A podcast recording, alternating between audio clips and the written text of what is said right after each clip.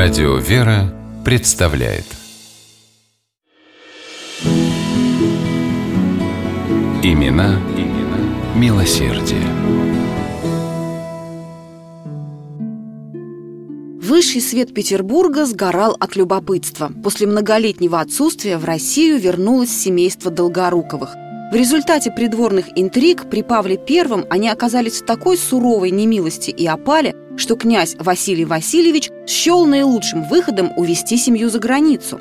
В Европе Долгоруковы успели пожить и во Франции, и в Италии, и в Германии, но сердце их оставалось в России.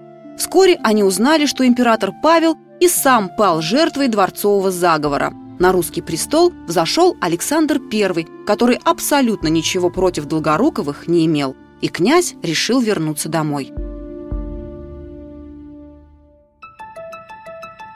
Этим вечером Долгоруковых ждали во дворце, чтобы представить новому императору. Их 17-летняя дочь Екатерина с нетерпением ждала этого момента. Она никогда не бывала при дворе, ведь когда семья уезжала из России, ей исполнилось всего 7 лет. И вот, спустя несколько месяцев после представления царю, который принял Долгоруковых приветливо и дружелюбно, юную Катеньку пожаловали во фрейлины – Императрица отметила красоту, грациозность и прекрасные манеры княжны и захотела видеть ее в числе своих приближенных. Как оказалось, замечательные достоинства Екатерины Долгоруковой произвели впечатление не только на императрицу. Вскоре к девушке посватался князь Сергей Николаевич Салтыков. С благословения родителей и монаршего соизволения сыграли свадьбу.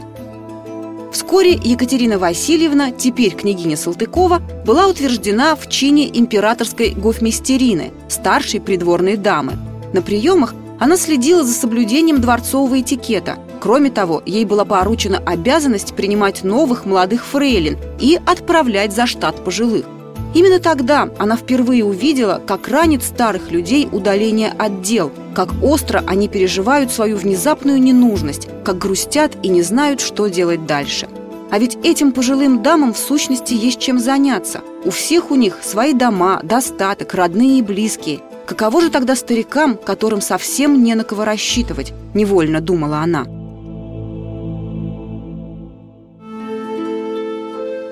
В 1828 году скончался супруг Екатерины Васильевны. Оказалось, что князь не составил завещание, и по закону Салтыковой досталась лишь седьмая часть его наследства. Но даже этими весьма небольшими деньгами она распорядилась как нельзя лучше.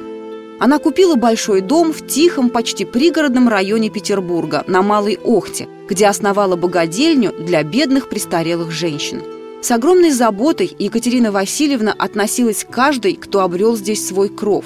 Отбросив блеск и неприступность высокопоставленной придворной дамы, Салтыкова каждую неделю навещала жительниц своей богадельни. Женщины не чувствовали себя брошенными без дела. По желанию они могли заниматься рукоделием, готовить, работать в саду.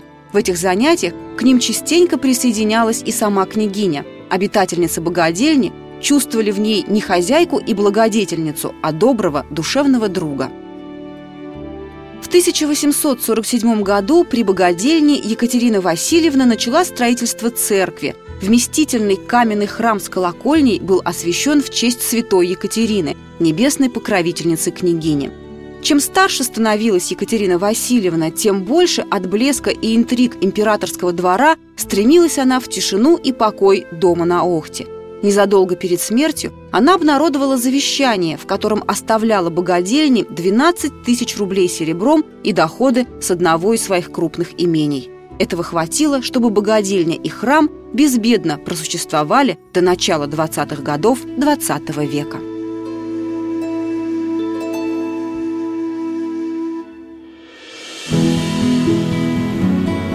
Имена, имена милосердие.